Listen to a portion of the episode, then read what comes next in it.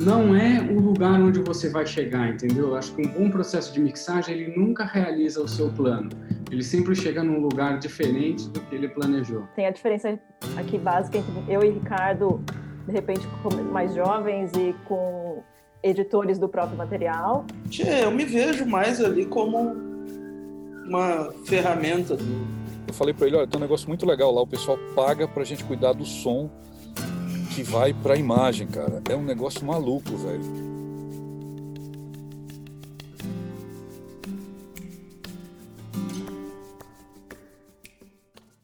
Bom dia, boa noite ou boa tarde, galera. Esse é o terceiro A3PS Conversa com quatro mixadores. É, Gera Vieira, de Recife, Rosana Stefanoni, de São Paulo, Paulinho Gama, de São Paulo e Ricardo Costa, de Porto Alegre.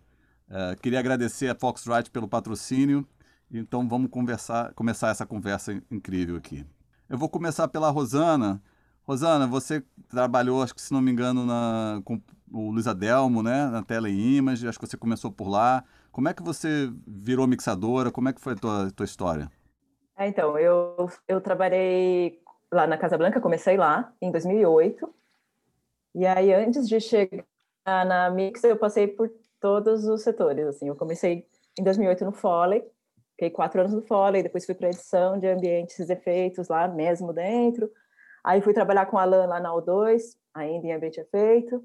É, aí resolvi que queria começar a mixar. E aí, aí fui para trabalhar na Moonshot, junto com o Luiz de novo. Lá comecei um pouco umas experiências com mixagem para série de TV. E aí, depois disso, fui para. Entrei, surgiu uma vaga de mixagem de dublagem lá na Vox Mundi, que é do Armando do Rio Janeiro. E aí entrei lá e comecei a fazer, ao mesmo tempo, também assistência de mixagem para ele. E hoje em dia estou nessa vida de mixagem de dublagem e mixagem de original. Maneiro. É, Ricardinho, vou pular para você. Eu sei que você Oi. trabalha aqui há muitos anos, né? Se não me engano, a gente já trampou junto no Foley. Eu posso estar errado. É, é, você virou mixador, pelo que eu conheço, né, da sua história. Como é que é isso aí? É, eu também passei por, por vários processos, né, até chegar a, a estar na mixagem, assim.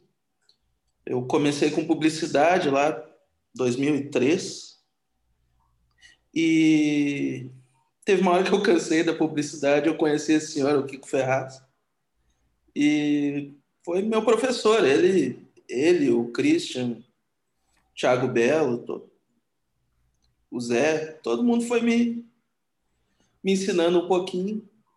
E daí eu passei por edição de, de Foley, edição de ambientes, eu comecei com ambientes lá no Kiko, depois efeitos, depois eu fui me achando mais em diálogos e e mixagem. Mas eu gosto muito de, editar efeitos. Eu gosto de todo o processo. Né? Mixar fora e tudo. Mas hoje em dia você na casa lá é o, é o mixador da casa, assim, né? Seu, seu... É, isso. É, isso. E, edit, e sou o que mais edita diálogos lá também. Que facilita depois também para mim na, na mixagem. Vou pular lá para Recife. Gera, você acho que eu conheci junto com o Carlinhos, né? Com o Carranca. Não sei se vocês ainda têm o estúdio, estão no estúdio. Eu acho que vocês trabalham muito com publicidade também, música.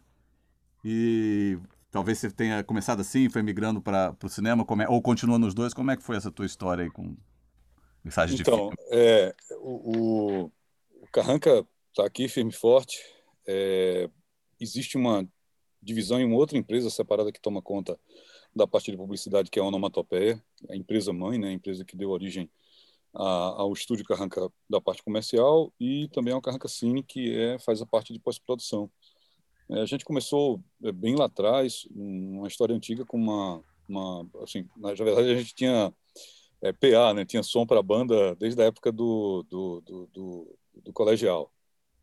É, e aí depois disso é, lá atrás a gente se envolveu junto numa banda chamada Coração Tribal e depois do Coração Tribal, é, que foi lá lá pelos idos de 96, é, com digamos assim um esfriar um pouco da história da banda, é, a gente se meteu é, mais acertadamente, ou mais firmemente na parte de publicidade. E aí, lá pelo, pelo começo do, do novo século, a gente deu origem ao Carranca, e, porque a gente tinha essa vontade de ter é, um estúdio que fosse realmente uma, uma coisa que a gente pudesse produzir música, gravar música. E só que nesse meio tempo eu, eu, eu me dediquei ao estudo de engenharia de áudio no exterior e depois quando eu vim para cá, eu falei para ele, olha, tem um negócio muito legal lá, o pessoal paga para a gente cuidar do som que vai para a imagem, cara. É um negócio maluco, velho. Tu, tu, precisa ver, é muito legal. Fui nos estúdios lá, é bacana. Ah, Gera, pô, pelo amor de Deus, os caras não vão pagar para a gente. Pô, tudo, o pessoal faz tudo lá na ilha de vídeo, cara, pelo amor de Deus. Isso, mas é, olha, mas de repente a gente fala com o pessoal e aí tem uma graninha extra e eles colocam para a gente que a gente mixa o negócio e tal. O resto é história, meu amigo. Mas começou assim. Paulinho, bom dia. É... Bom dia. Pô, você tem um pé nas artes, né? Tudo perto. É, sua mãe faz livros infantis geniais e, se não me engano, seu pai é, também era do cinema, né? Conta aí pra gente como é que você... Eu, meu pai era do cinema também, ele era técnico de som direto, mas ele fez poucos longas, assim, era numa época que se fazia muita publicidade, acho que o longa mais importante que ele fez foi o Pichote. Ele morreu quando eu era muito pequeno, assim, né? Eu não, não tive uma herança direta técnica dele, o nome dele é Hugo Gama, ele foi um técnico famoso no seu momento ali, eu gravava com Nagra, essas coisas. Mas eu comecei meio por acaso, assim, eu trabalhava com publicidade também como assistente de produção, assim, era uma coisa muito muito bombeiros do inferno, assim, eu tinha uns 17 anos, bem moleque, era muita correria. E aí eu lembro que um dia, cara, eu tava tão cansado numa van, assim, na van, e, tipo, voltando do set, assim, tipo, massacrado, depois daquela, depois de uma semana de pré-produção e três diárias de filmagem de algum comercial, de algum refrigerante, algo do gênero. E aí eu tava na van e eu lembro de eu pensar assim na van, putz, bem que a gente podia sofrer um acidente, aí eu ia para o hospital e eu dormia um pouco, sabe? E aí eu falei, putz, eu acho que eu devolveria mudar de profissão, assim. Aí eu pedi demissão da produção, assim, era uma produtora de publicidade, pedi demissão, saí. E na semana seguinte, é, eu fui visitar um primo meu e ele era sócio da Miriam, assim, de som. E a gente estava só conversando, fui visitar e falei assim, ah, você não está fazendo nada?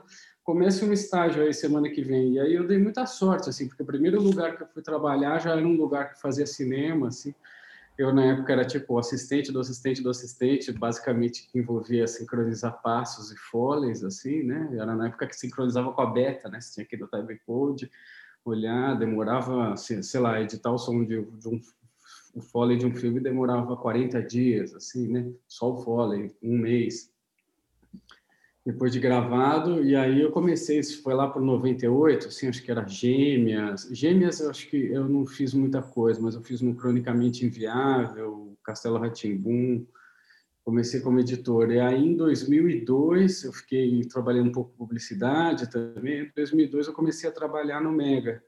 E aí foi era massa, porque o Armando estava trabalhando lá, ele ainda não era um cara famoso, né? Ele estava começando também, assim como mixador, já mixava mas ele ainda não era um cara muito famoso, e aí foi muito bom, assim, porque eu vi não só a ascensão dele, assim, mas, tipo assim, eu fui vendo também o, o desenvolver da técnica, sabe? Para mim foi uma escola muito importante trabalhar com ele, assim, é um cara muito rigoroso, mas também muito generoso, assim, eu acho que no, quando eu comecei minha carreira como mixador, que foi lá em 2007, mais ou menos, 2006, ele me, me ajudou muito, assim, me indicou muito para muitos filmes, sabe, tipo, me chancelava muito, assim, isso, isso para arrancar foi importante, assim. E, e aí, desde então, venho aí mixando, né? Faz anos que eu não edito, acho que a última vez que eu editei alguma coisa foi em 2007 mesmo. Mas eu gostava de editar, assim, às vezes eu sinto saudade, sabe, de pegar e fazer um tudão, assim. Mas eu gosto de mixar também, acho que tem, a sua, tem, uma beleza aí que é, que é massa. Dali. Coisa boa. Bom, Uh, gente, eu queria começar então, de certa forma, entrar um pouquinho em processos. A gente vai, vai de vez em quando entrar um pouco, fal falar sobre processos, falar um pouco sobre essa vida tão diferente e desconhecida para tanta gente que é essa vida em estúdio de mix, né? Mas vamos, vamos falar um pouquinho de processos. Queria perguntar para a Rô como é que como é que tu aborda a mix, né? É, que etapas são essas etapas que tu enxerga? Assim, quando planeja, vai entrar num projeto segunda-feira. Então, quais são as etapas de mixagem que tu cumpre? E se tem alguma aí que tu prefere, ou que seja mais difícil, alguma que tenha uma particularidade? Assim? Eu tenho dois enfim, processos, dois tipos de projeto, na verdade, normalmente. Como eu estou começando ainda na vida de mixagem, considero que estou começando na vida de mixagem, é, eu tenho toda, tipo, eu faço muitos curtas e longas de gente que está começando e tal, e que eu pego tudo. Então, na verdade, eu edito tudo para chegar na minha própria mix. E aí a abordagem é um pouco, na verdade, acaba sendo um pouco parecida, tipo, começa com diálogo, aí depois efeitos e foley, aí depois junto a música quando a música chega, tal. E aí quando é a hora de mixar, já está tudo muito do jeito que eu mesma pensei e planejei para mim mesmo. É, e o outro jeito é quando eu recebo edição, mas isso é bem mais raro, assim. A, acho que a, a, maior experiência que eu tive disso foi o Sessão de Terapia temporada passada, né? Que agora vai até ter a quinta temporada para fazer, que era que eu recebo, recebo todo o material já editado, lá da Natália, da Guta, e aí eu faço só a mix mesmo. Mas começo justamente com diálogo, porque, né, para ser a minha base, e depois vou construindo o resto em volta. Mas eu, eu costumo, também como por eu fazer, geralmente faço tudo para mim mesma e tal, eu, eu gosto de trabalhar com tudo já meio aberto na hora da mix. Por eu já ter preparado o material para mim mesma, eu consigo já chegar. A minha edição é uma pré-mix para mim mesma, sabe? É tudo, é tudo é, um material que eu tenho muito conhecimento sobre normalmente quando chega na mix. Quando você chama tudo aberto, só para quem está assistindo a gente uhum. entender melhor assim o que, que você está uhum. chamando por tudo aberto. Quer dizer que é, você não faz uma premix onde você rendera novos arquivos, você está com todas as pistas de diálogo, booms, lapelas. É, uhum. O que, que, quer dizer tudo aberto? É, eu trabalho com, já com ambiente, música e diálogo, que já estão um pouco pré-mixados, é, juntos, assim, vou trabalhando eles é, em relação com o outro já, assim, sabe? Sempre tendo o outro à mão para saber como é que está funcionando um contra o outro, assim, um em cima do outro. É tudo, tudo aberto no sentido de as coisas não estarem em mute, é isso? Vai ouvir... Isso, é tipo diálogo e música e efeitos. Massa. É, eu, eu, eu, quando falou a primeira vez, eu pensei que era tudo aberto em termos de pistas abertas e não bounces fechados, que é o que Ah, isso também. É isso também, na verdade. Então, é, eu é não, super. Não costumo fazer stems, não, para dividir para mix. Não. Rick, fala um pouquinho sobre a tua abordagem aí é, e se tem algum processo que tu curte mais né, durante a mixagem ou que tu acha mais difícil. Normalmente, quando eu começo a mixar, assim, normalmente vem da gente mesmo lá do, do estúdio, a edição de som. E uma coisa que eu gosto muito é editar diálogos. Então, na maior parte dos projetos, quem editou o diálogo fui eu, então eu não posso sair xingando o editor. então eu tento deixar tudo o mais próximo possível, assim, do, do que do que eu acho que vai ser agradável para depois mixar de maneira rápida e tranquila, sem sem problemas. Uh, aí o resto das coisas normalmente vem, vem de outros editores, que ambiente, foley, efeitos. E aí eu tento, sei lá, eu tento dar uma, uma ouvida em tudo, meio junto, para tentar entender o que que está sendo é, sugerido ali. E depois eu tento não não cagar. Tento deixar a melhor, melhor coisa possível para cada cena, para cada filme. Já que você edita o diálogo, como é que você trata esse processo de, de, de limpeza do diálogo? Você faz muito enquanto edita, deixa para fazer como mixagem? É, como é que é a estrutura técnica de vocês aí? De, permite isso? Você trabalha na mesma sala o tempo inteiro, uma monitoração? Como é que são esses aspectos assim? Do seu processo, já que você edita o diálogo e mixa? Uhum. Uh, normalmente eu, eu edito na, na, mesma sala que eu mixo, lá no, no estúdio jônico, que a gente chama, que tem coluna jônica segurando os monitores. A, a gente tinha que mostrar uma foto disso. É, tem que dar um insert aí. É bonito. Aí é o seguinte. Eu, eu tento resolver a maior parte dos problemas já na, na edição de, de noise reduction, de declick, de Russell, tudo eu tento deixar o mais próximo possível ali, para depois na mix, uh, se precisar, eu ainda ponho algum WMS para tentar ver alguma coisa de que não tenha ficado tão excelente na sala grande quanto eu acharia que ia ficar. Mas a maior parte das coisas de redução de ruído eu faço na, na edição de diálogo. Além de, eu já vou selecionando, assim, de... Ah, microfones, o que, é que eu vou usar nessa cena? O que, é que, eu vou, que eu não vou usar? Eu deixo ali, daí vou muteando, deixo... Ah, aqui vai ser só lapela. Tá, esquece o boom. Isso quando eu vou mixar, né? Senão eu edito tudo, deixo tudo ali pro, pro mixador. Mas eu normalmente já vou selecionando microfone, já vou fazendo os, algumas coisas de relação de volume. E é isso. Uh, ultimamente que eu tenho usado mais é, microfones, é, o boom e o, o lapela aberto assim o tempo todo, que eu, eu normalmente não não gosto dessa dança assim, de mudança de, de, de som, sabe? Agora que está mais tranquilo de, de fazer essa relação de fase entre um e outro com, com os novos softwares, eu às vezes uso o boom ali mais para dar um pouco mais de da reverberação natural do lugar, sabe? Sei lá, depende da, da cena, depende da, do que está rolando. Se o lapela tá bom, se o lapela tá ruim, se o boom tá ruim. Vocês é. estão usando o Altaline Post também? Sim, sim. Joia. É um, eu acho que muda, mudou completamente né, o cenário de mixagem.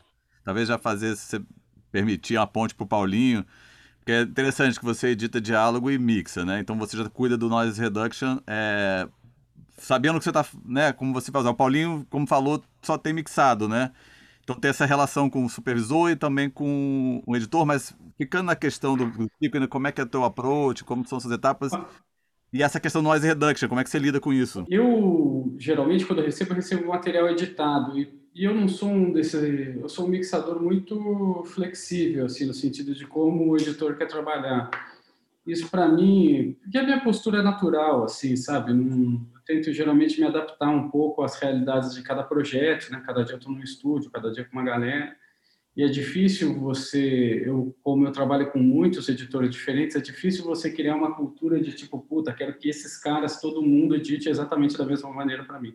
Se de um ponto de vista pessoal é um pouco desafiador, porque cada trabalho você precisa um pouco repensar como as coisas vão ser feitas, é interessante porque você conhece uma gama muito diferente de abordagens, né? E tem uma coisa que é muito interessante que a gente fica lendo os manuais sobre e sei lá, ele é um cara que, pô, a edição do John Purcell é maravilhosa, né? Ele dá aula lá em Cuba, eu dou aula lá também, eu já vi rolos de edição dele, é maravilhoso. Você levanta tudo em zero e tá lindo já, entendeu? Tipo assim, ele entrega um negócio que tá lindo, mas ele demora três meses para editar o diálogo de um filme. Né? tem que as pessoas têm que entender aonde que isso é viável dentro das nossas realidades, etc. Mas o, é claro que isso é, é, é, excelente, mas muitas vezes a realidade que você tem é outra, os recursos que tem é outro, e a minha abordagem é sempre tentar se adaptar. Eu, no geral, oriento, assim, as poucas orientações que eu faço para os editores é processar sempre o mínimo possível, assim, né? Na dúvida, não faça, eu tenho uma coisa que me incomoda muito, que existe essa cultura da RXação do, do diálogo, né? Que eu acho que é um problema porque é uma abordagem que muda muito, ela é uma abordagem muito focada em procurar problemas e não em fazer as coisas soarem bem, sabe? Eu vou procurar problemas e tirar problemas e não fazer a coisa soar bonito, entendeu? E aí, muitas vezes, no tirar, não existe solução de problema que não traga um outro problema. Então, por exemplo, dentro dessa cultura, dentro do, do universo do streaming, onde tem QC, as pessoas têm muito medo dos relatórios de QC, né? Então, uma coisa que eles implicam muito em relatório de QC com clique e lip smack, né, babinha, essas coisas. E aí existe uma ideia de, meu, você seleciona o diálogo de ponta a ponta e plá, manda um declique lá. E é complicado, porque assim, a alteração muitas vezes não é grande, mas principalmente nas, nas P, B, T, D, você vai perdendo com, compreensibilidade, assim, né? Então, a, a, minha... Eu até muitas vezes, assim, eu sei que tem um clique que está um pouco complicado de deixar, eu falo, ah, eu mando. Se passar no QC, para mim é problema, porque, assim, menos importante, mais importante para mim é o espectador do que o controle de qualidade, sabe? Eu mixo um filme pensando em para quem eu vou contar a minha história e não pensando em passar no controle de qualidade. Se faltar umas coisas mais do controle de qualidade, tudo bem, eu sento lá, arrumo o que eles querem que arrume, porque assim, você ficar tentando adivinhar o que, que é que vai pegar, é, te leva a desconcentrar de uma série de outras coisas que são muito mais relevantes. Agora, quanto ao método, é, essa coisa que você estava falando de mixagem, é, é, engraçado, porque assim, eu sou de uma época que, quando eu comecei a mixar, o Pro Tools tinha 64 canais, né? A gente mixava em Pro Tools 64 vozes. Você tinha que fazer caber a mixagem de um filme inteiro em 64 vozes. Aí você tinha que ir reduzindo, né? E, e, é engraçado porque mesmo depois que a gente chegou no Pro Tools HD, que já tinha muito mais vozes, a gente continuou reduzindo assim por um costume estritamente cultural, assim, né? Você se acostumou a trabalhar com 64 vozes e aí, tipo, e aí conforme o tempo foi passando, eu fui percebendo que a gente não precisava mais gravar as coisas. Eu hoje em dia o que eu faço é o seguinte, eu faço uma pré de diálogo, que eu faço ela muito rápida, eu faço em, em três dias, vai um filme um pouco mais complicado, faria em quatro dias, acabei fazer uma comédia. E é engraçado, porque os filmes mais complicados de, de, de pré-mixar diálogo para mim são as comédias, porque é muito picotado, né? São muita gente falando ao mesmo tempo, né? E aonde o diálogo tem que ficar muito bom, né? E aí eu estava fazendo uma comédia e é muito difícil mixar bem diálogo de comédia, né? Porque tem plano perto, plano longe, você vai fazer com plano, sem plano, tudo plano, tudo reto, aí você precisa e aí, é, então, mas mesmo em filmes de arte, eu sempre faço uma pré-mix de diálogo e eu gravo. E aí eu tenho um arquivo que em 0 dB está todo mundo meio que equilibrado. Mas mesmo ruído, assim, eu não tiro muito ruído de fundo na pré-mix de diálogo. Eu, eu deixo para decidir na mix final a quantidade de noise reduction que eu vou usar. Eu me lembro de um filme que eu estava mixando com o Riley Steele, um filme do Hector Babenco, chama Meu Amigo Hindu, e o Riley fazia os diálogos. E aí tinha uma cena que o Celton Mello aparecia que ele era meio que a morte. E aí tinha um fundinho, eu juro por Deus, era um runtone de nada. Eu sempre conto essa história, mas essa história é muito boa, assim, porque para mim foi muito reveladora. E o, o, tinha um runtone de nada. Eu falei, pô, Riley, vamos limpar esse runtone e deixar essa cena assim, meu, silenciosa, só um gravezinho de nada. Ele falou assim, não, vamos lá. E aí eu fui, eu no diálogo limpei com o Cedar, né? E, meu, o Cedar é um plugin muito delicado. Eu fiz assim, falei, meu, não vou, tô mexendo na, na área do cara, vou com a mão mais delicada possível fui lá, peguei os tracks de diálogo, limpei um pouquinho, e, meu, era uma limpada de nada. Aí o Riley ouviu e falou, nossa, cena ficou excelente, realmente. Nossa, trava na cadeira. A gente ouviu mais uma, duas vezes, ele falou assim: Não, mas Paulo, acho que está deteriorando o diálogo. Eu falei: Dai bypass. Eu fui lá, dai bypass, sem clima nenhum. Era, o, cara, tipo, o cara era um mixador sênior, né? Fui lá, dei bypass em tudo, tal, não sei o que lá, tirou. E aí eu lembro, meses depois, cara, eu assisti esse filme em muitas salas diferentes. E tem uma coisa que é muito impressionante, é a uniformidade de resposta de diálogo desse filme em diferentes salas de cinema. Eu assisti até no auditório de Ibirapuera, onde improvisaram aquilo como uma sala de cinema, e mesmo lá soava muito bem. E eu acho que está muito relacionado ao uso econômico do noise reduction, porque o noise reduction muitas vezes ele soa bem na sua na sua, na sua monitoração, mas você criou distorções harmônicas. O que, que eu quero dizer com isso? As relações entre médio, graves e agudos ficaram muito, muito diferentes entre elas. Aí o que significa que na sua sala está soando bem, mas numa outra sala vai pular para fora uma frequência ou vai acabar faltando outra. Enquanto quando você, o mínimo que você processar, a sensação que eu tenho é que o espectro fica mais natural, você tem uma resposta mais uniforme nas distintas salas de cinema. Assim. Mas é muito difícil também encontrar essa medida, você precisa experimentar muito para entender até onde tem que ir. E aí, a partir disso, tendo o diálogo pré-mixado e gravado, eu geralmente vou com todos os canais abertos. Alguns casos, alguns raros casos, filmes de tiroteio, eu faço pré-mixagem de tiros, assim. É, às vezes também eu faço alguma pré-mixagem de música, alguma coisa assim, para tipo, já diminuir a quantidade de sistemas. Mas, no geral, eu trabalho, eu tento trabalhar com as coisas abertas. Quando eu quero desenhar abertas, elas não estão nem gravadas. É a região original que o, que o editor colocou ali no som.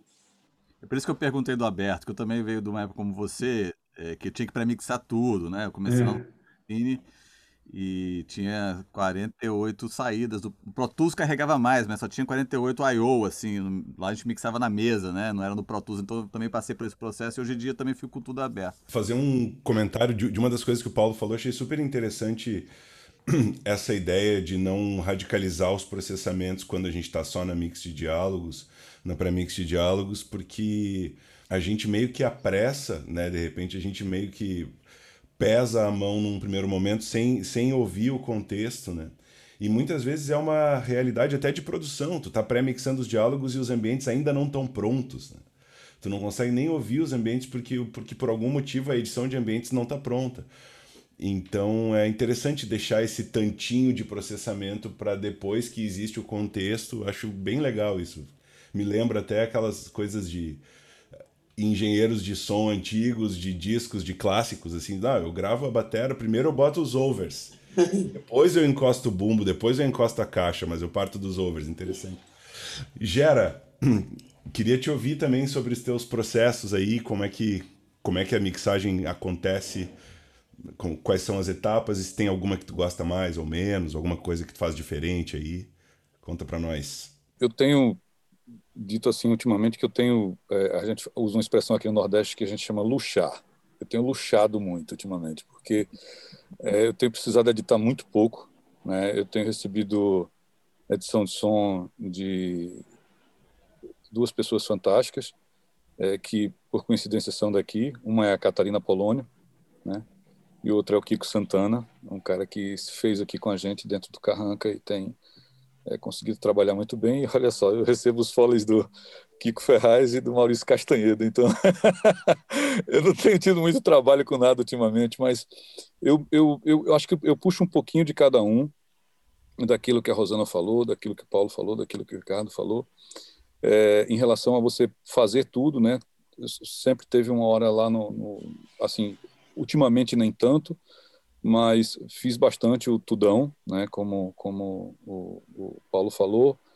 É, eu particularmente gosto de insistir bastante no som direto e naquilo que ele traz de, de, de, de coisa boa para o filme, de, de, de, coisas que você não consegue recriar com altiverbes e, e reduções de ruído, etc, etc, etc. Eu é, fui aprendendo com os editores de som que trabalhei é, alguns mais acadêmicos, outros menos, é, o quão é importante a gente conservar uma certa naturalidade. E também por a gente fazer dublagem aqui no Carranca, o estúdio servir para dublagem, e nós temos recebido orientações de pessoas muito bacanas, a exemplo do Nicolas Rallet, né, logo quando a gente estava tava começando a trabalhar pós-produção aqui. Então, há esse respeito muito grande ao que está acontecendo lá na cena, se o som direto acompanhou é, aquilo que a gente está querendo fazer na pós-produção, e aí eu, eu insisto bastante, insisto o máximo que eu posso no som direto e depois, né, com o som direto todo aberto, os diálogos todos abertos, todos os canais e bons e lapelas e às vezes com, com os, com os autolines ou, ou não, né, dependendo de como o editor de som trabalhou, eu vou para o restante, abrindo primeiro as ambiências, depois os efeitos, vendo que tipo de filme a gente está trabalhando, para enfim chegar na música. A música sempre, sempre, sempre é, deixo por último. Eu, eu, eu não consigo é, trabalhar com ela aberta porque, sei lá, acho que por causa do meu background, é, sempre tem algumas coisas especiais que eu quero fazer em relação à música e tal, e ela sempre entra como a cereja do bolo, né? Até para entender é, que clima que ela dá na cena, o que é que ela está pedindo dos outros elementos é, para poder ela aparecer mais ou menos, enfim, sempre tentando trabalhar apoiado na máxima que o, o meu é, é, herói mor da pós-produção é, do, do, Brasil, o senhor José Luiz Sasso, né, nos ensinou que nós estamos sempre a serviço da narrativa. Então, é, a gente busca se apoiar nisso né, num primeiro momento, e depois é, busca a revisão do, do, do, diretor, possivelmente o editor de som também vem e, e, nos coloca numa perspectiva diferente em relação àquilo que ele quis dizer numa determinada cena, em relação ao som que ele montou. Mas é, é, é basicamente isso. Assim, o meu processo é, ele se resumiria em analisar o trabalho de todos, é, do que foi feito, né, é, é, principalmente do pessoal, né, mais recentemente do pessoal do Foley, com as premixes incríveis que vem lá do Kiko e também lá do Maurício, tentar entender o que foi que cada um quis dizer para aquela determinada cena, tendo em vista que nem sempre é possível que todos estejam é, ouvindo as linguagens que os outros trabalharam. ultimamente eu toco muito pouco na edição, mas faço, às vezes mais a título realmente de querer é, o, o, Kiko Santana ele tem uma, uma especificidade em relação ao processamento. Ele sempre deixa canais escondidos não processados. Então, sempre que eu vou mixar, eu, eu sei que eu posso recorrer a um canal não processado se eu não tiver é, me agradando do som. Né? Já a Catarina ela tem escolha muito, ela tem escolhas muito próprias assim em relação aos microfones e como o diálogo vai soar. E, e eu, quando estou trabalhando, também tento fazer uma união dos dois, mas confesso que quando se trata de fazer essas coisas com line e tudo mais, eu sempre é, recorro mais ao, ao, ao, Kiko Santana. Mas é basicamente isso, gente. Eu, eu, eu, tento estudar o que cada um fez no seu universo, tento entender o que cada um quis dizer e depois é, juntar tudo, mas é, começo sempre pelo som direto, sempre pelo diálogo. Um comentário aí sobre você falando da, das pistas não processadas, né? Eu não, eu a Rosana do passado também deixa tudo lá, porque pode ser que a Rosana do futuro mude de ideia. Então tá tudo lá, escondido, sem nada, e aí eu volto atrás diversas vezes, inclusive. Uhum. O Ricardinho do, do passado também lembra do Ricardinho do futuro nessas horas. Mas olha só, é, ouvindo vocês, tem uma coisa muito que fica muito evidente, né? Quando a gente junta tantas, tantos mixadores e mixadoras numa sala, que é a quantidade de decisões que ficam nas mãos de vocês, né? É muito, é muito interessante. acho que decidir e escolher são termos muito presentes nesse trabalho de mixagem. E aí essa decisão e essa escolha a gente tem que sempre pensar se ela é definitiva ou não, né? Ela é definitiva naquele momento, mas eu tenho aqui uma, uma pista escondida, uma possibilidade de puxar uma playlist que não está processada para repensar depois. É, tem uma coisa que o Gera falou ali que eu achei interessante, que é ele deixa a música para o fim, porque ele quer ter uma abordagem especial na música. Tu vê que louco isso, né? Eu pensaria o contrário. Eu pensaria que é, aquele elemento que eu gostaria de tratar de uma forma mais especial eu puxaria para antes, porque os outros viriam a serviço dele. Então, como, como existem formas diversas de, de pensar isso, né? Eu pensaria assim, bom, se eu quero dar um tratamento especial para música, eu vou começar por ela. E aí o resto eu encosto nela. Mas a, o, a, pela forma como tu falou, Gera, acho que tu pensa de uma forma bem oposta, né? Tu constrói uma base para depois vir com a cereja do bolo. E tu usou esse termo, assim. Então acho, acho muito rica essa conversa, porque ela traz esse tipo de surpresa, né? É isso. O processamento da música, para mim, ele tem muitas particularidades em relação, principalmente, aos canais que vão ser utilizados e como as pessoas me entregaram o material. É, eu tento ao máximo dar uma base sólida ao filme, independente de qualquer coisa, porque pode ser que narrativamente seja importante a música estar presente de maneira é, é, mais, mais, mais é, dominante ou não. E eu entendo que todos os outros elementos eu posso ajustar a ela mas uma vez que eu identifique o espírito que ela foi criada e, e de que maneira eu vou trabalhar com os canais que me foram entregues, é daí que eu vou mexer na, no, no, digamos assim, quem trabalha mexendo nos VCAs dos outros elementos para poder é, é, é, trabalhar com a música, mas é uma coisa que eu não consigo fazer ela primeiro e depois começar a colocar as coisas, por mais que seja algo que eu curta, eu sempre me apoio muito mais no que está acontecendo no som direto. Tento que a história, me certificar que a história esteja sendo contada no som direto, é, e os outros elementos eles vão apoiando aquilo que foi é, trabalhado, né? Mas aqui no cinema de Pernambuco especificamente é, é, muito baseado nas coisas do som direto. Alguns outros diretores não gostam de trabalhar tudo dublado. Exemplo do Gabriel Mascaro, né? Desenvolveu esse espírito da, da dublagem por, por ser um cara que gosta de dominar todos os elementos. Aí depois de um determinado filme que foi Ventos de Agosto, ele curtiu muito esse negócio e agora dubla tudo. A música para mim ela está sempre como aquele elemento final que vai trabalhar depois de eu ter uma base sólida para decidir se aquela base ela vai estar é, tá dominante ou não em determinados momentos, mesmo que a música tenha querido dizer algo, enfim, é, é, é, é importante, mas que precise do, do apoio do, do som do filme para poder acontecer a cena, enfim, essas coisas. Posso comentar de novo? Claro. Acho que um pouco também é, assim, tem a diferença aqui básica entre eu e Ricardo, de repente mais jovens e com editores do próprio material e o pessoal que recebe o material. Você precisa passar pelo material das pessoas para saber o que você tem, né? Você não conhece todo mundo junto tanto. Então acho que isso também faz parte de você descobrir o que é que você tem para estar tá ali embaixo e aí depois botar a música. Manda ver. Eu queria fazer um link para essa coisa que a Rô falou agora, de passar pelo material dos outros, quer dizer, os, supervisores de som são designers, né? E o, o Gera acho que meio tocou nesse assunto também. E aí puxar para o Paulinho abordar essa questão primeiro, que é como é essa relação é, do mixador com esses outros profissionais, assim. Uh, muitas vezes o mixador é uma escolha desse né, do editor de som, é uma parceria que se desenvolve ao longo dos anos. Às vezes o mixador é uma escolha do, do diretor também, né? É, como é que se dá isso artisticamente, é, no nível pessoal, psicológico? A sala de mixagem é eu considero um grande divã, às vezes, né? Todas as frustrações do diretor, as expectativas estão se materializando ali. É o último, é o, a, a, cor, né? A cor e o, o, som, e principalmente o som deveria ser sempre o último, na minha opinião é o lugar, o ponto final do processo de produção do filme, né? Então, Paulinho, eh, como é que você vê essa relação? Você acha que há alguma hierarquia hoje em dia entre supervisor e mixador, estão no mesmo lugar? É, você acha que isso mudou com, esse, com, essas mudanças de tecnologias? Eu acho que o primeiro como como que, que se entra num projeto, eu acho que varia muito. Assim, tem casos que é o editor que me chama, tem casos que é a produtora, tem casos que é o diretor. Isso daí é bem variado. Assim, pelo menos no meu caso, Tipo, varia muito mesmo, assim. É. E aí, às vezes, você vai construindo parcerias, né? Tem produtoras e editores de som que você, o diretor, você trabalha sempre com aquele diretor ou sempre com aquele editor de som e, e trabalha junto, né? E aí meio que forma uma equipe.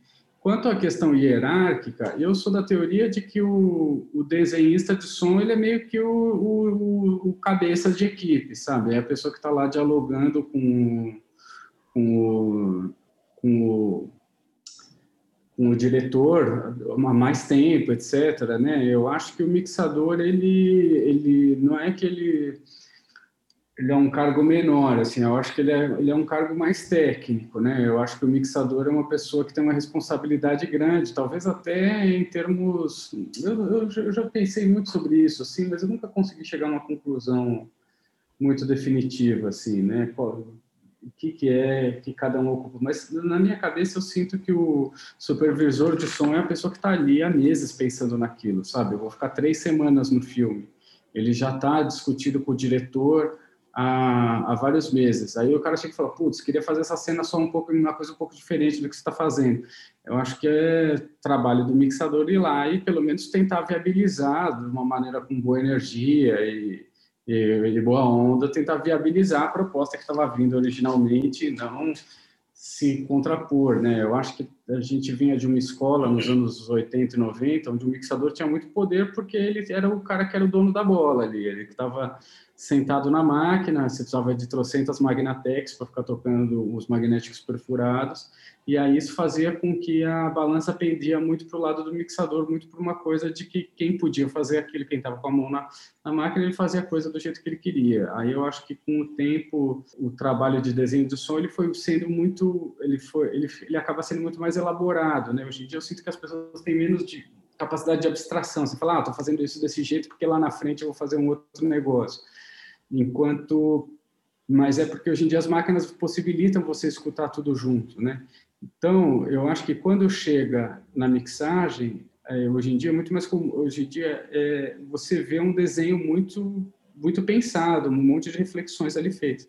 Eu, minha primeira abordagem como mixador é sempre tentar realizar o melhor possível a proposta original que está vindo a partir do diálogo, a partir do que foi do que foi pensado e produzido antes. Mas é sempre assim, é inevitável. Assim, não tem filme que chegue na sala de mixagem e algumas sequências não mude o desenho, sabe? Porque está lá e você começa a meter a mão e, e começa a ver que, putz, tem um outro lugar mais legal para chegar. porque se, porque se, se não, a mixagem acaba virando só um processo de masterização, é simplesmente você chegar lá e fazer as coisas soarem do, do tamanho que tem que ser, né? O que às vezes é muito difícil, assim, eu acho que principalmente as pessoas que estão com menos experiência geralmente são mais apegadas ao desenho que fizeram antes da mixagem, assim, né? E aí, geralmente, eu acho que com um pouco mais de experiência, vai, você vai se acostumando a entender que você chega no processo de mixagem e muita coisa vai ficar diferente, sabe? E, e aprender a olhar e avaliar se aquilo é mais legal ou menos legal do que o que tinha antes. Não sei, porque não tem nem tanta relação assim, mas me veio esse pensamento na cabeça assim. Eu continuo editando, né? Eu continuo editando ambiente e efeito, principalmente.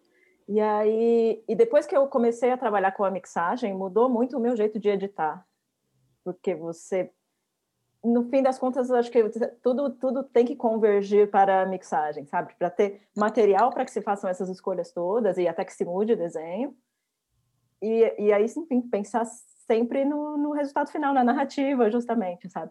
Então, depois, depois de começar a experiência com mixagem, eu acabei. Eu acho que hoje em dia eu edito melhor, porque eu porque eu tenho essa perspectiva da mix.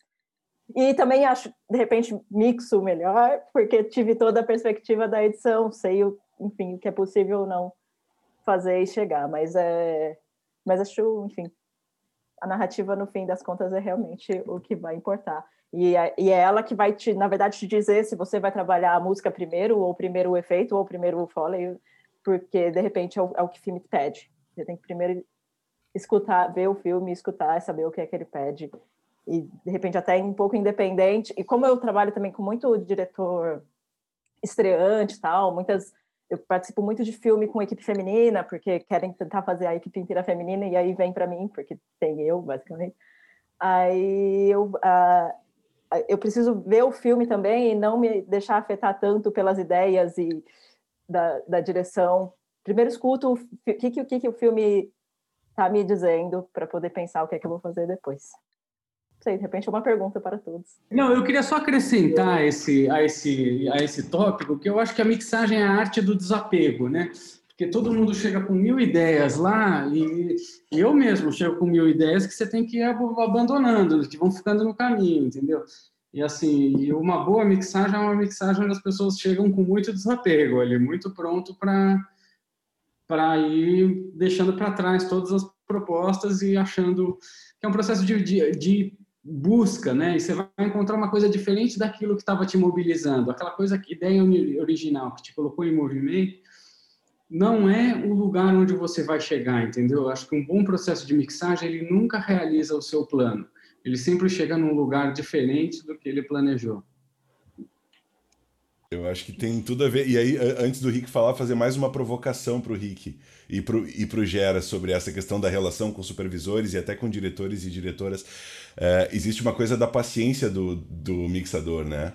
Que é de quando tá no meio de um raciocínio ali, tentando, não, para aí, depois eu vou mexer no ambiente, depois eu vou, eu vou fazer o que tu pediu, mas primeiro eu preciso resolver isso aqui no diálogo, para depois mudar o efeito, para depois mexer na música. E a pessoa fica atrás de ti, não é isso! Não, não, não, tá muito alto falar um pouco sobre essa relação de calma. A gente, a gente usa aqui calma, gauchinho, calma, gauchinho. Vai chegar lá. Falem sobre isso, Gera, Rick, não sei quem de vocês quer falar antes aí. É sobre a relação com supervisão de som, com diretores e tal. Tchê, eu me vejo mais ali como uma ferramenta para a gente conseguir chegar no, no resultado que estava na cabeça do diretor, ou, que, ou melhor do que ele pensava. E o supervisor de, de som também acho que é uma ferramenta para o diretor, sabe? Ele está ali para ajudar ele a pensar como chegar àquele resultado que ele sonha. Então, eu, é o, o que o Paulo estava falando, é uma coisa, não, não te apegar, tu vai aprendendo a não te pegar nas, nas tuas ideias ali, sabe? eu cada vez mais vou aprendendo isso e, e tu saber que eu eu tô ali para fazer o, o que dá para fazer para aquilo ficar bom, sabe? Ou ficar melhor qualidade possível. E claro, eu vou eu vou dar minhas ideias, vou, eu vou fazer, vou deixar pronto às vezes. Mas se me disser, bah, isso daí não não tá legal, tem outra ideia, pá, vamos lá, né? O fi... Não é o filme do Ricardinho, né? Ninguém nem vai ver que é o Ricardinho que tá lá. É, né? Então, vamos, vamos embora, vamos fazer o melhor para o filme.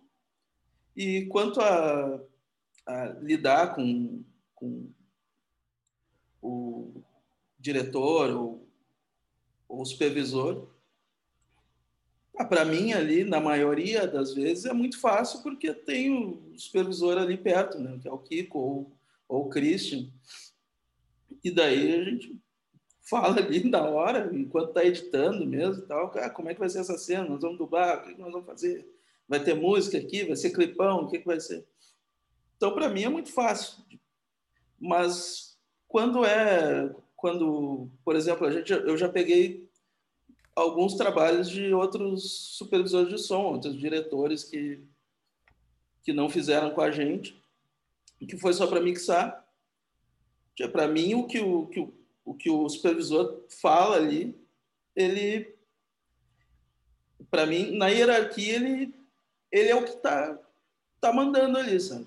Eu tô ali para para dar o meu input, fazer ser o mais artístico que eu puder, mas o que ele disser ali, eu posso argumentar alguma coisa, mas o que ele disser eu vou fazer e, e, e na 100%, quase 100% das vezes eu sei que vai ficar melhor para o filme.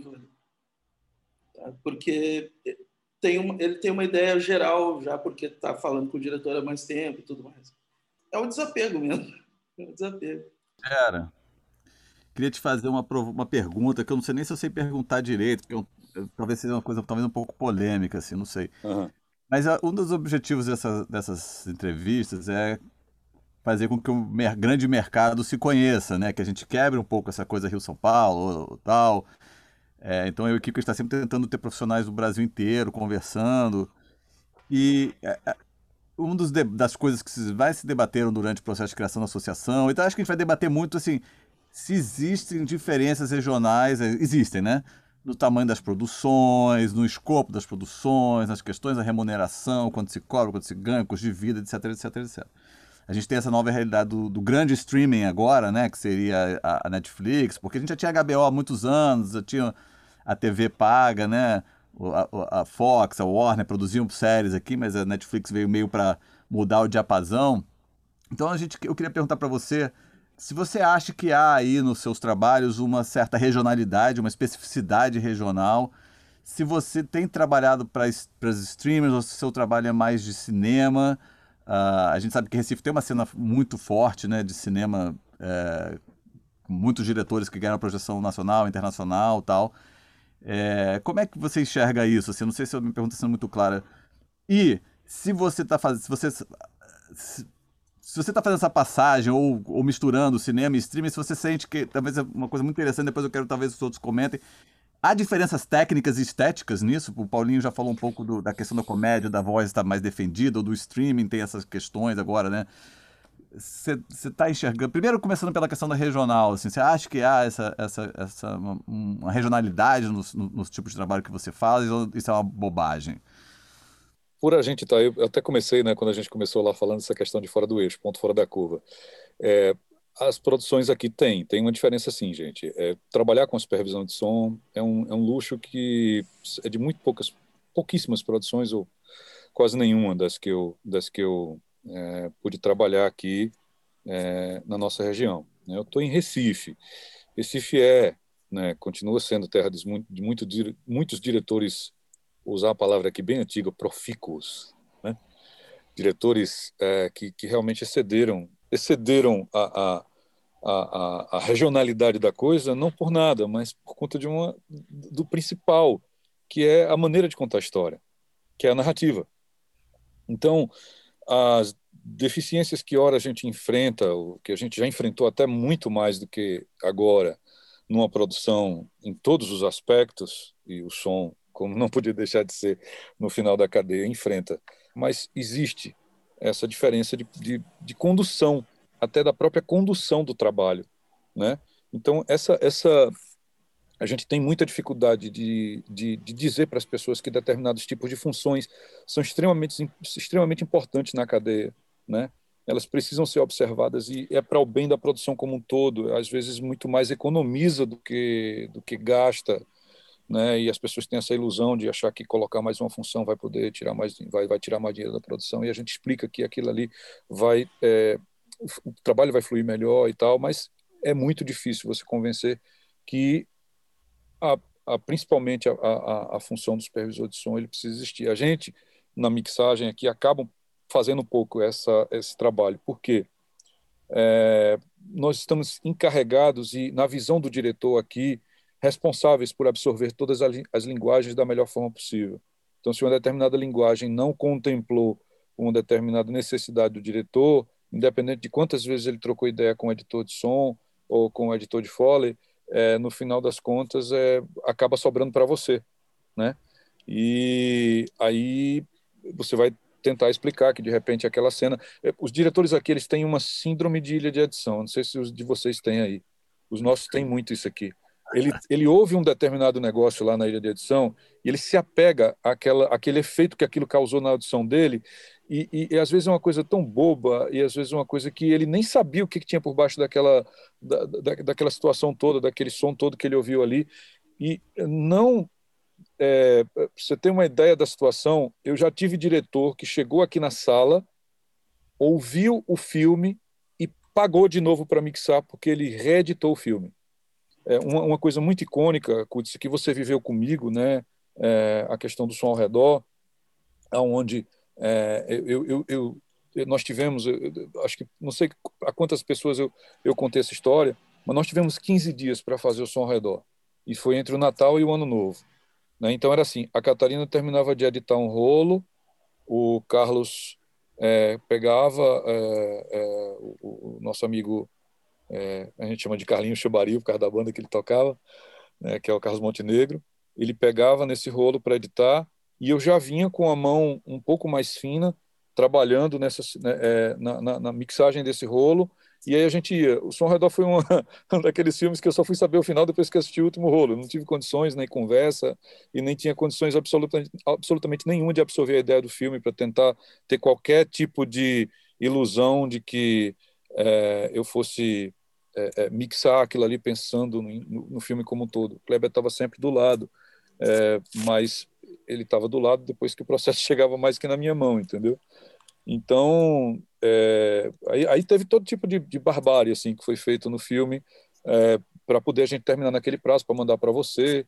É, atrás de, de ter uma, uma, alguma coisa que conformasse o som do filme, teve é, coisas extremamente não ortodoxas que foram feitas nos bases de mixagem e tudo mais. Você encontrou tudo isso aí que eu mandei a sessão aberta. Então, é, isso mostra, no final da história, Kleber assinou, é, o Som Redor teve uma repercussão maravilhosa, é, é, boa parte exatamente porque ele foi, né, e era costume, digamos assim, uma necessidade até da gente poder trabalhar nas mixagens aqui. Eu, eu trabalhava numa sala de edição de, de música, não era pensada para cinema.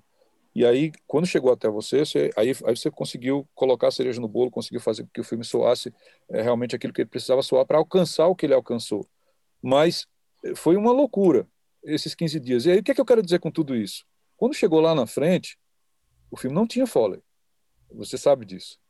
Então, quando chegou lá na frente, aí o Kleber fala, Gera, é, eu estou assinando com, com, é, com essa, acho que foi com a HBO, alguma coisa desse tipo, e aí o Som Redor está indo para lá, e aí os caras estão pedindo uma banda internacional. Aí eu olhei para ele e disse assim, Kleber, não tem banda internacional para o Som Redor.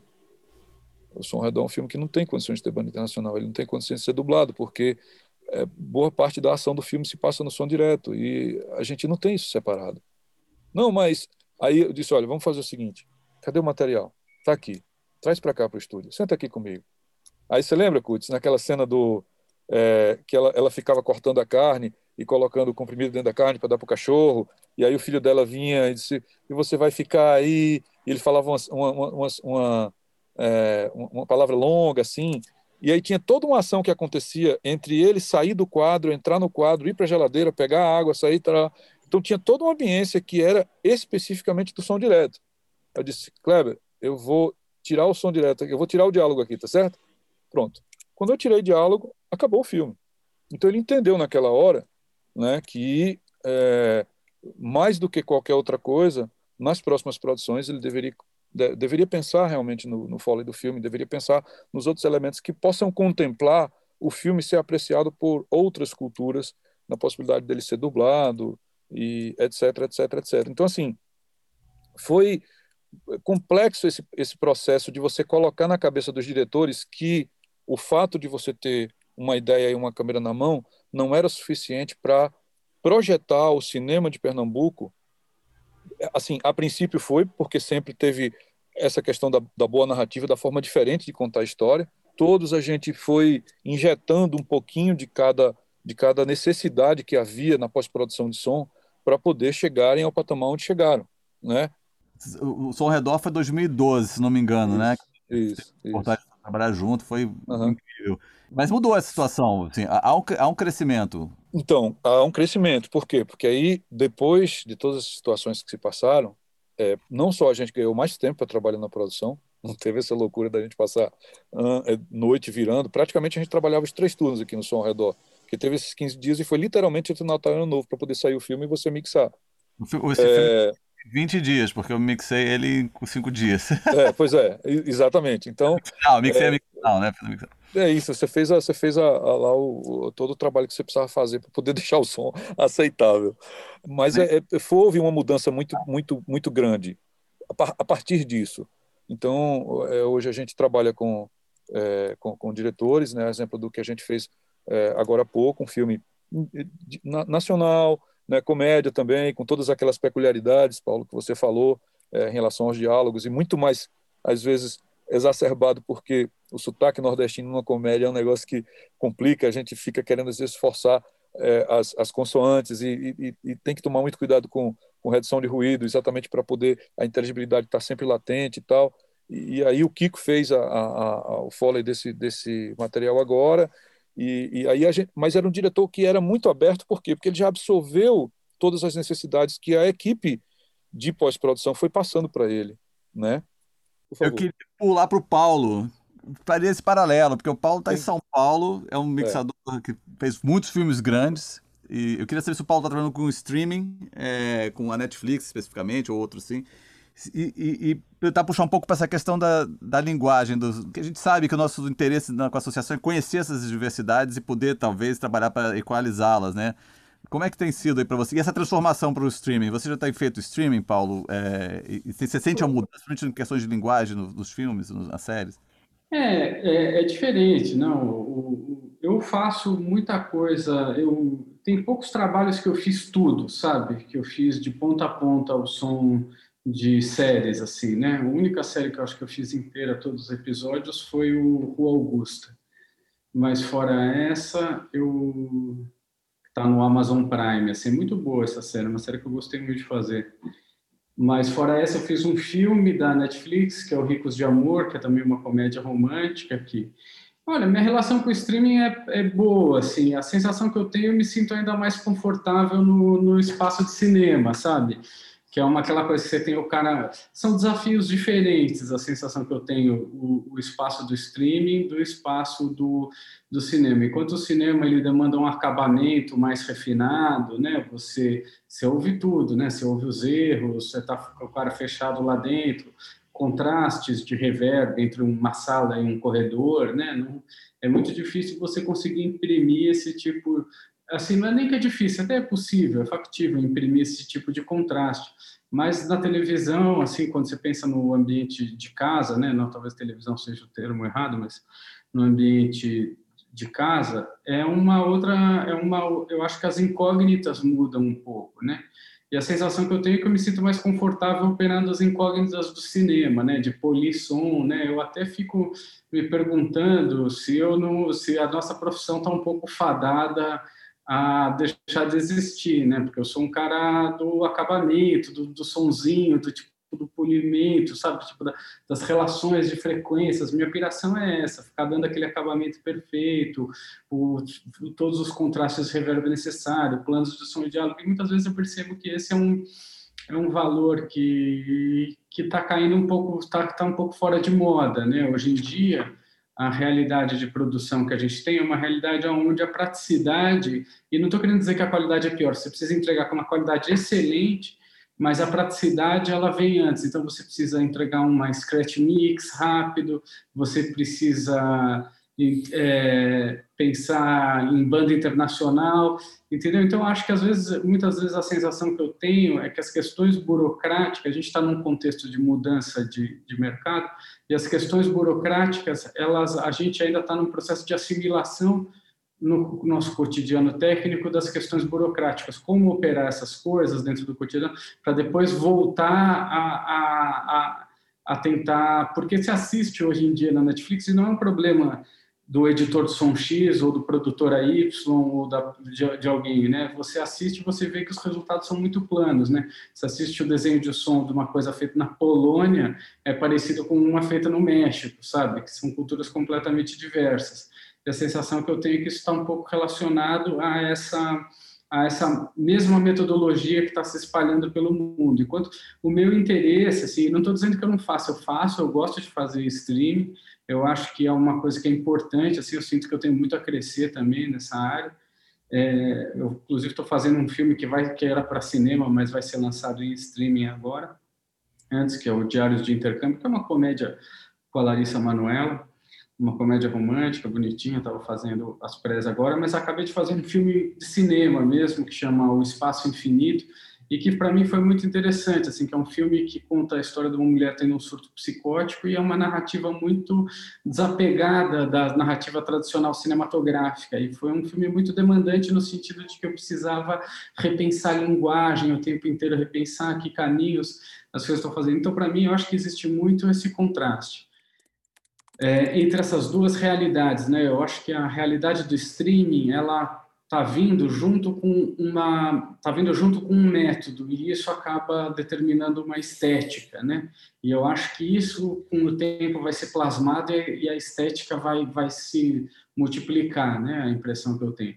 Agora, quanto a a questão regional, eu sinto que aqui sim a gente tem condições melhores, talvez o é, a, por uma questão mesmo da quantidade de dinheiro que tem nas produções, né? Eu não acho que é algo cultural, assim, eu acho que é muito, seria cruel colocar isso na conta do, do produtor, sabe? Tipo assim, se, se falar que, ah, o produtor que tem um filme de 10 milhões na mão está sendo mais cuidadoso com o som. Na verdade, muitas vezes esse cara está colocando um percentual menor. Eu não estou querendo, não estou querendo vilanizar ninguém. Eu só estou querendo entender esses contrastes, né? Assim, e de, de orçamento. Mas, assim, eu, eu sou da teoria que, quando essa questão, eu não gosto muito de ficar me queixando de, de dinheiro, dessas coisas, mas eu, sou, eu acho que tem uma questão que a gente precisa, que vale a pena, que fazer um processo cuidadoso de mixagem é algo que tem um impacto pequeno no orçamento do filme.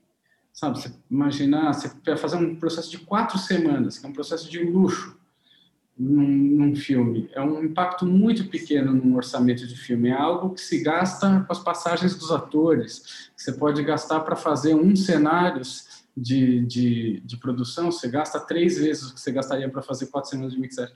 E, no entanto, quatro semanas de mixagem é algo que vai ter um impacto profundo no resultado final de um filme. É algo que você vai assistir na tela e você vai falar, não, isso é um outro filme. O problema do, dessa questão da mixagem são dois problemas. O problema é que o cara chega no final, já estourou em todos os lugares, né? Então, quando chega para mixar o filme, o filme já está estourado. E aí, e o problema número dois é que você não tem o um comparativo. Ah, fiz em quatro semanas e depois eu fiz o outro que mixou no estúdio e passou só dois dias fazendo um check mix numa sala de mixagem grande, né, numa sala de cinema ou, ou faz... e muitas vezes a, a, gente assim a gente é, sequer é capaz de avaliar o que é que ficou perdido no caminho, muito por conta daquele processo que eu estava falando de que a mixagem é uma busca, né? Se a gente nem procede à busca, se a gente nem realiza a busca, a gente nem sabe o que é que a gente deixou de buscar, o que é que a gente deixou de encontrar. E eu não estou querendo dizer isso de alguma maneira vilanizando o mercado, não. Eu entendo muito o ponto de vista do produtor, ele precisa viabilizar as coisas, etc. ele precisa de alguma maneira fazer caber dentro do orçamento, você estoura numa ponta, não é uma cadeia que, ah, eu, eu estourei, eu tenho de onde tirar mais dinheiro para colocar e terminar filme, né? Se você for pensar, Netflix ainda, os, os, os streams ainda tem essa possibilidade, o cara estoura na filmagem e ele não tira da pós para colocar na filmagem, mas se você for pensar FSA, os, os filmes com fundos, é, é, ele tem aquele dinheiro para produzir, se estourou de algum lugar ele tem que sair. É o problema de vezes... estar no fim, é o problema de estar no fim dessa cadeia, né, cara? Assim, é. E eu acho e eu acho que assim para concluir, para não me estender muito mais, eu acho que a essa questão de produção é algo a, a se porque assim é, é algo que acho que a gente não pode muitas vezes eu vejo uma postura de olhar para o produtor e enxergar ele como um inimigo o cara que está querendo me pagar menos Enquanto é o oposto, a gente precisa do cara nosso parceiro, entendeu? Para fazer entender que esse processo é importante, é relevante e vai trazer uma qualidade artística. É claro que a nossa perspectiva como técnico de som, ela está muito relacionada a olhar para o resultado, enquanto a perspectiva do produtor é uma perspectiva muito mais ampla, de orçamento, onde o filme vai circular, quem que é que vai assistir esse filme. Na hora que ele está tomando essas decisões, ele está pensando em muito mais coisas do que a gente. A gente não, a gente só está pensando em fazer um filme o melhor possível.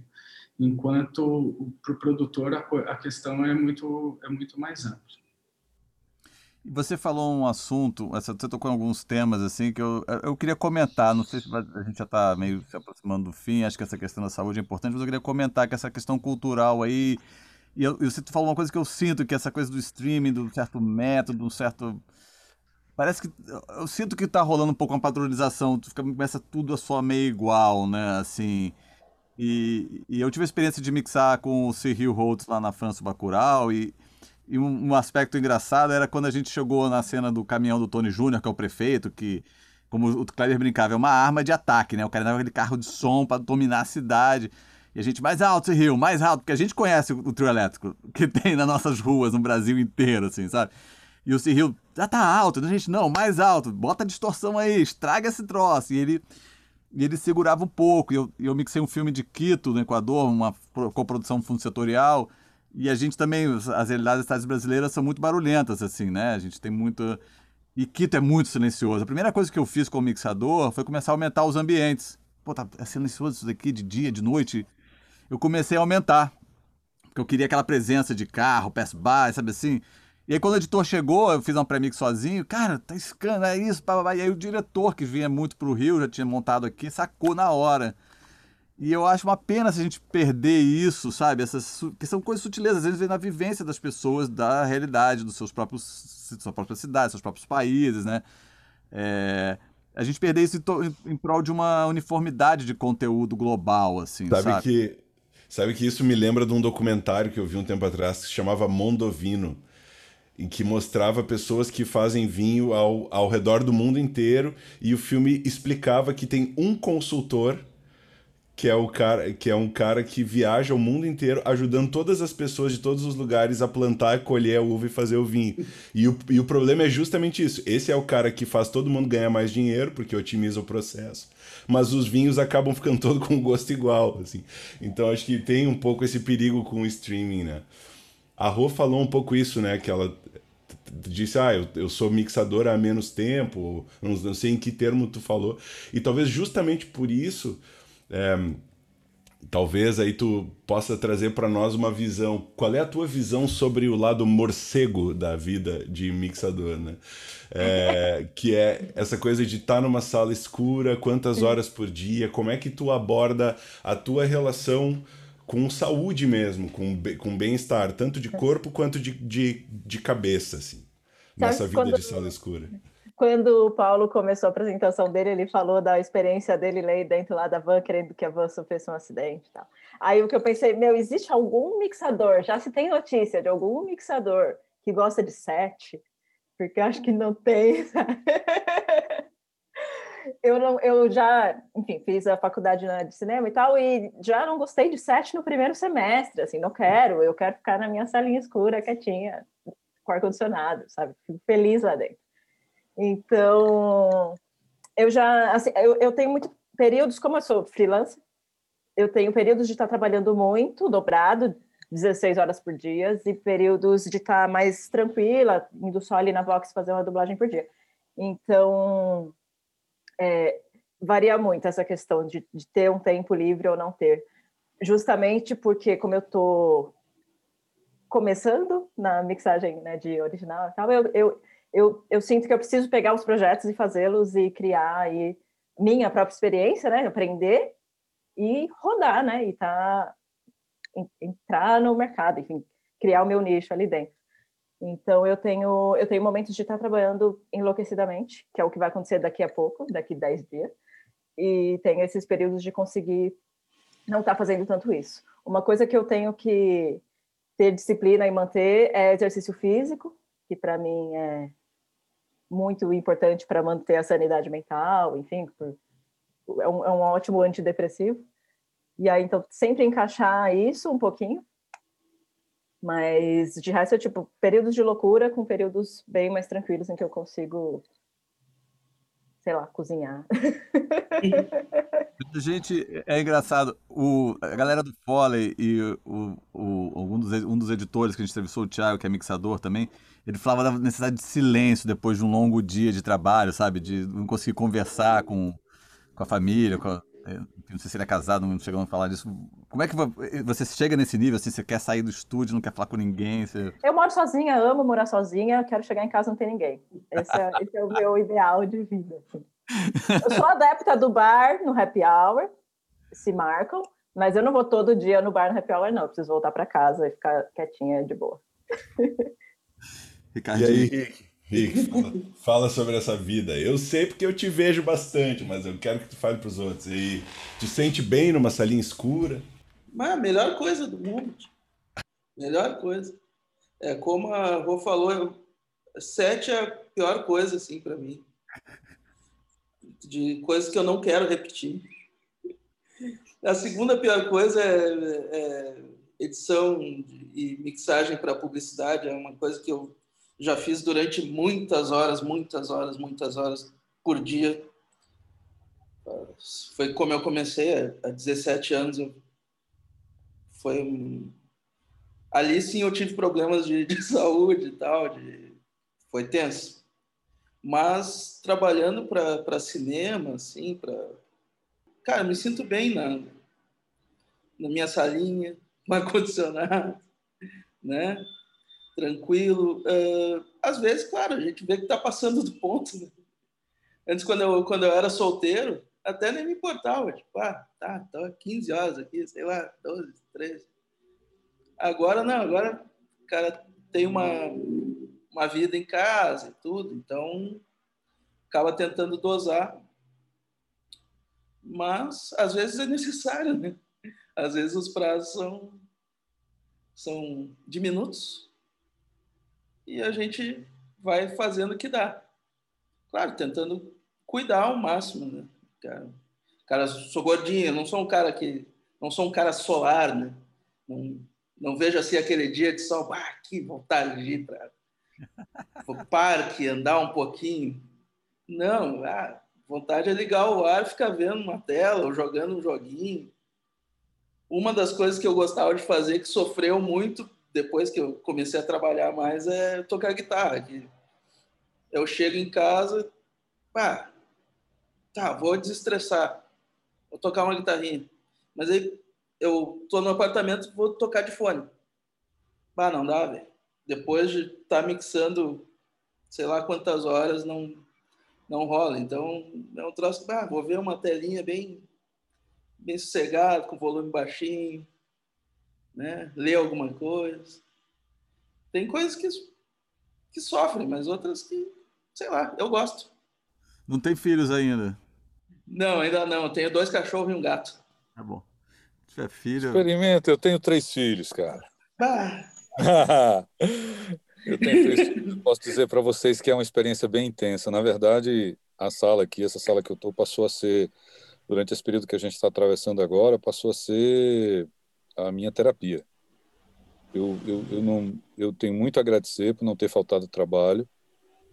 É, muitos trabalhos já estavam dentro de casa, foram questões de finalizar, mas apesar. Eu, eu trabalho muito no mercado de eventos. Então eu oscilo muito entre estar aqui dentro da sala e entre estar é, pelo mundo fazendo eventos, montando né, sistemas de sonorização e, enfim, é, foi um peso muito grande não ter tido isso. Isso ajuda a, a conduzir a questão com a família, né? É você essa, essa questão às vezes de você estar tá, viaja, passa dois dias fora, volta, passa dez dias fora, volta.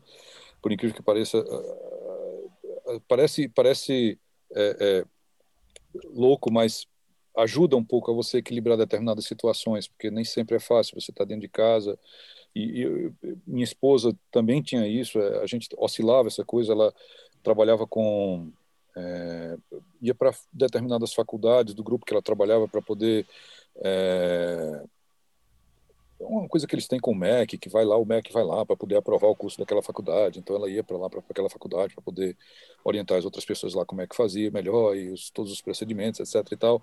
Enfim, aí é, isso, isso, isso dá uma certa dinâmica né, em você estar tá o tempo todo dentro de casa que é, nós, a gente teve um freio nisso, parou, né? As crianças sentiram também, porque não tem a escola, não tem o convívio social, e aí, no final das contas, o estúdio acabou sendo essa, esse, esse ponto onde eu podia finalmente chegar a uma determinada parte do dia e fazer o que eu quisesse, chorar, rir, né, não fazer nada, é, mas eu, eu, eu, tinha que criar uma certa rotina de...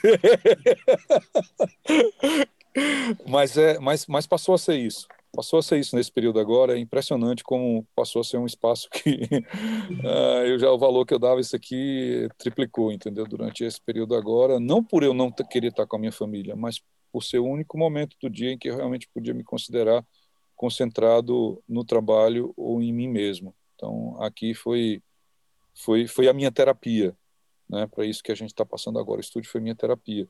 E, e aí, lógico, evidente, vai você, você emagrece, você engorda, você faz um monte de coisa, mas sou eu concordo com a Rosana no sentido de que a gente tem que balancear tudo isso com, com, com exercício, com todas essas coisas que a gente precisa fazer é, que faço pouco, também concordo com o Ricardo que eu não sou um ser muito solar, né, esse bronzeado de escritório aqui que, que tem nessa, é, toda essa situação.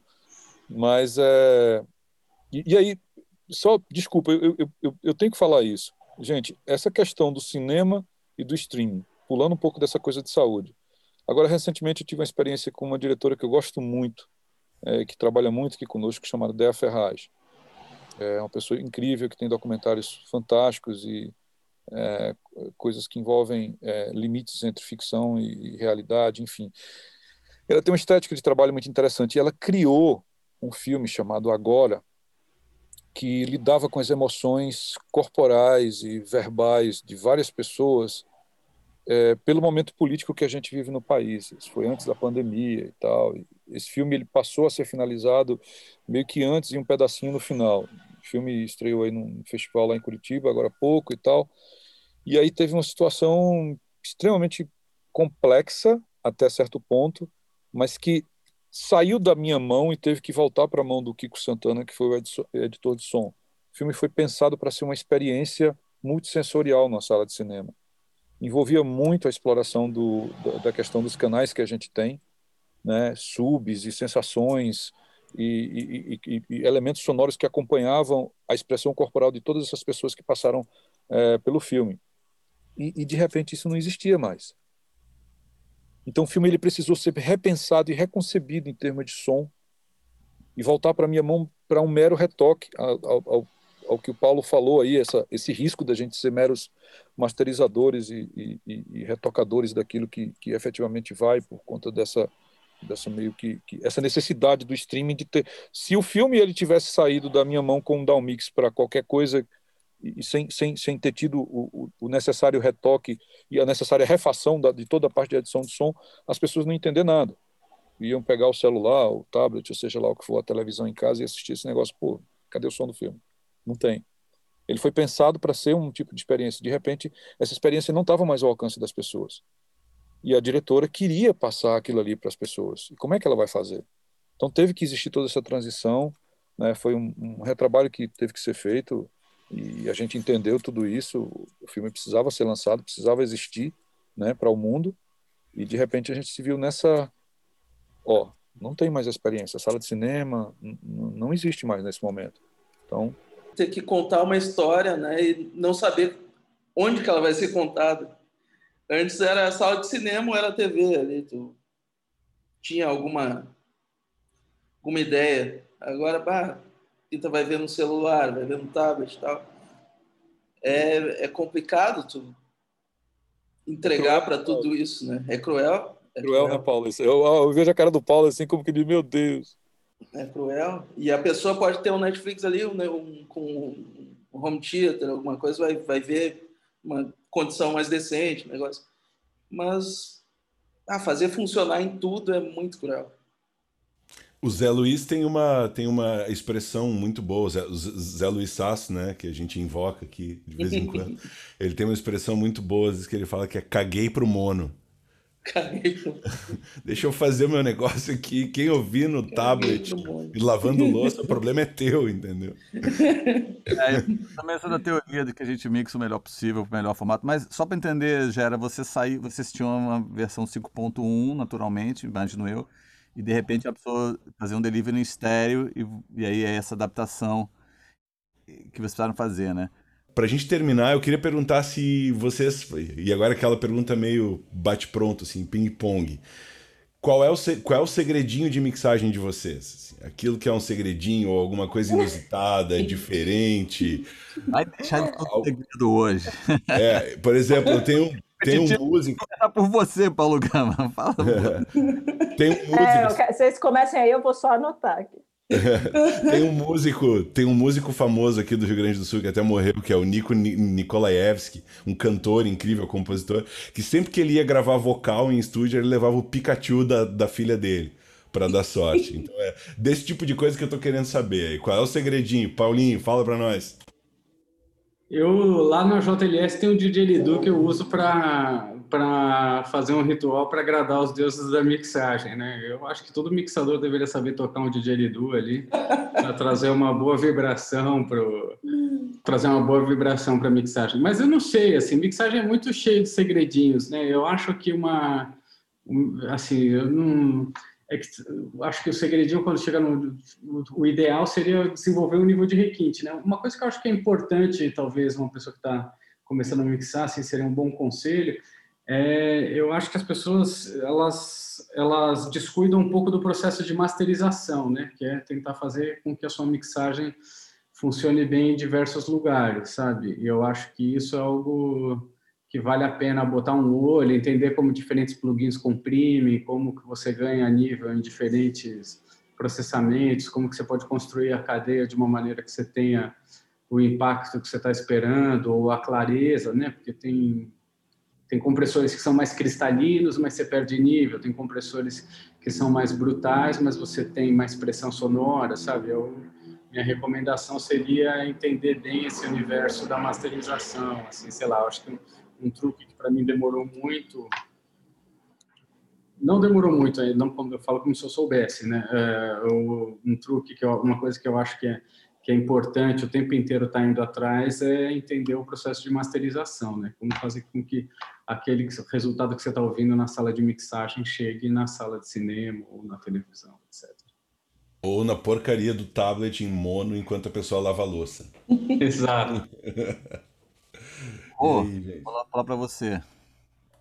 Eu acho que o meu segredinho atual, considerando as, tipo, tantas, tão, os produtos tão diferentes que eu tenho feito, é tipo, saiba muito bem onde que vai ser, qual é o principal, qual é a sua principal janela de exibição, sabe? Ser realista nesse sentido. Eu sei que os filmes das minhas diretoras queridas vão passar muito na internet, principalmente nesse momento. Então, eu, eu tenho em vista, ainda que eu esteja fazendo na sala grande, eu penso justamente onde é que vai ser a janela em que esse, em que esse filme vai ter mais impacto, enfim, para as pessoas que vão assistir depois, sabe?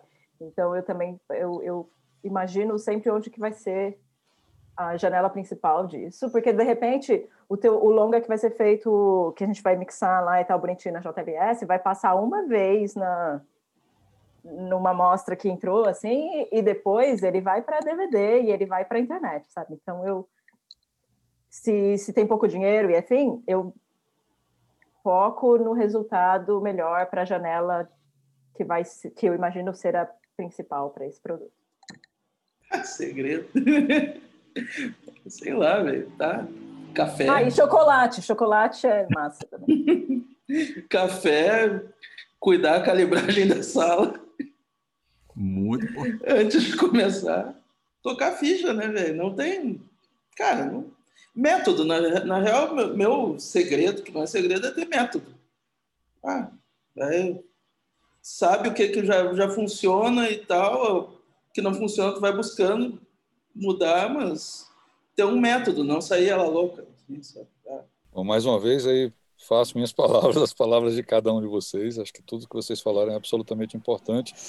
E acrescento que é, eu tenho tentado, e 99% das chances eu tenho sucedido, em ter um tempo com o material a sós. Nada do diretor entrar na sala logo quando você está começando o processo. Seja do que for. De uma propaganda que vai para publicidade até um longa-metragem. Eu tenho que ter um tempo com o material a sós. Eu tenho que tentar entender o que está acontecendo primeiro, antes, e, e, tentar, pelo menos, colocar um preview. Olha, esse aqui é a minha visão, é a minha audição do teu filme, do material que chegou para mim. A minha impressão é essa daqui. Agora vamos começar a refinar. Se eu tivesse que acrescentar alguma coisa a tudo que vocês falaram, seria isso. Mas concordo que os deliveries hoje são é, algo que é extremamente importante da gente identificar onde será a nossa janela de exibição para que a gente possa ter o máximo de uh, apoio à narrativa possível. Dizer que foi um prazer ouvir vocês. É, uma, é, é acho que eu e o Kutz, no fundo, no fundo, a gente está fazendo isso aqui para nós mesmos, né, Kutz? Porque a gente está aprendendo horrores. é um segredinho, o segredinho é que é, isso aqui é para nós mesmos. Mas, assim, foi muito, muito legal ouvir vocês. Acho que é, é, é muito massa que a gente consiga, né, ter gente de diferentes lugares desse Brasil. A gente sempre vai tentar também ser o mais diverso possível nessas conversas. Acho que isso tem trazido resultados muito legais a ideia que a gente tinha para hoje era um pouco essa mesma, trazer para as pessoas que bicho é esse, né? Mixador, mixadora, o que, o que é isso? Como é que é essa vida? E acho que a gente conseguiu e agradeço demais aí pela manhã que a gente teve com vocês.